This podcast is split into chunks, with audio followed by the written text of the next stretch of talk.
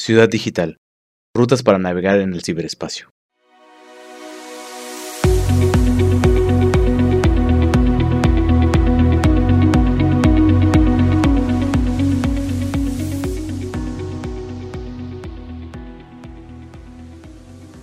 ¿Te ha ocurrido que de pronto encuentras una imagen tuya circulando en la red sin haber dado tu consentimiento para su uso o bien has sido tú quien ha publicado una foto en la que aparecen otras personas sin avisarles? Hoy hablaremos de las normas de comportamiento que debemos seguir al interactuar en red.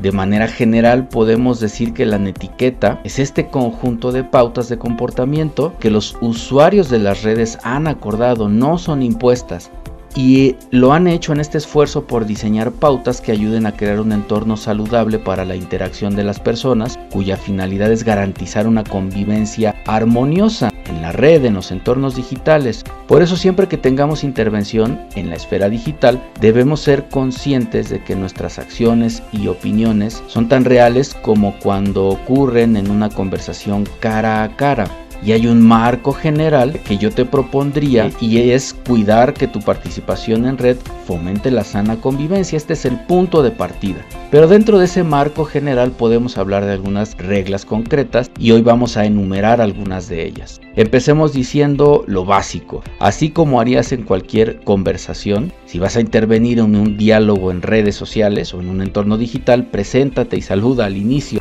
y durante toda tu presencia, durante toda tu intervención, ten un trato respetuoso y amable, haz un ejercicio de empatía, ponte en el lugar del otro, respeta sus diferencias, respeta sus puntos de vista y sé muy consciente de que hay personas que piensan distinto de ti y eso está bien.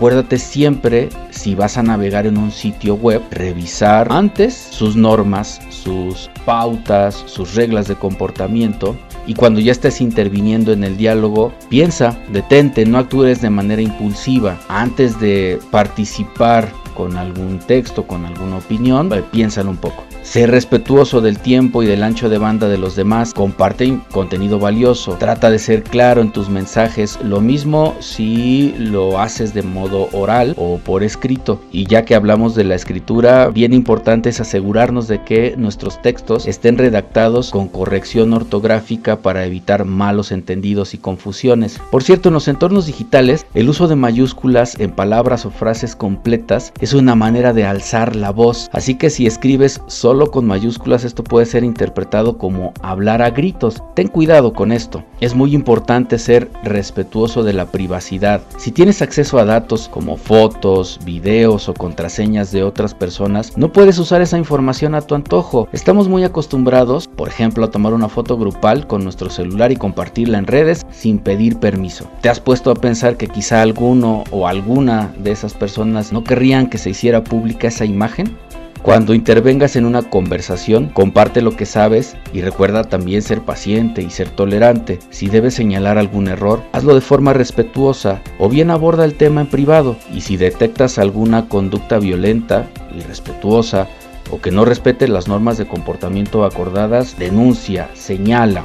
Como puedes ver, todas estas normas sirven, como ya te decía al inicio, para construir entre todos un clima saludable para la interacción en entornos digitales.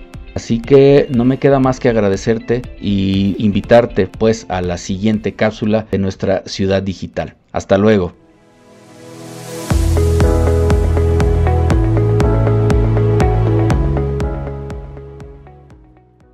Ciudad digital. Rutas para navegar en el ciberespacio.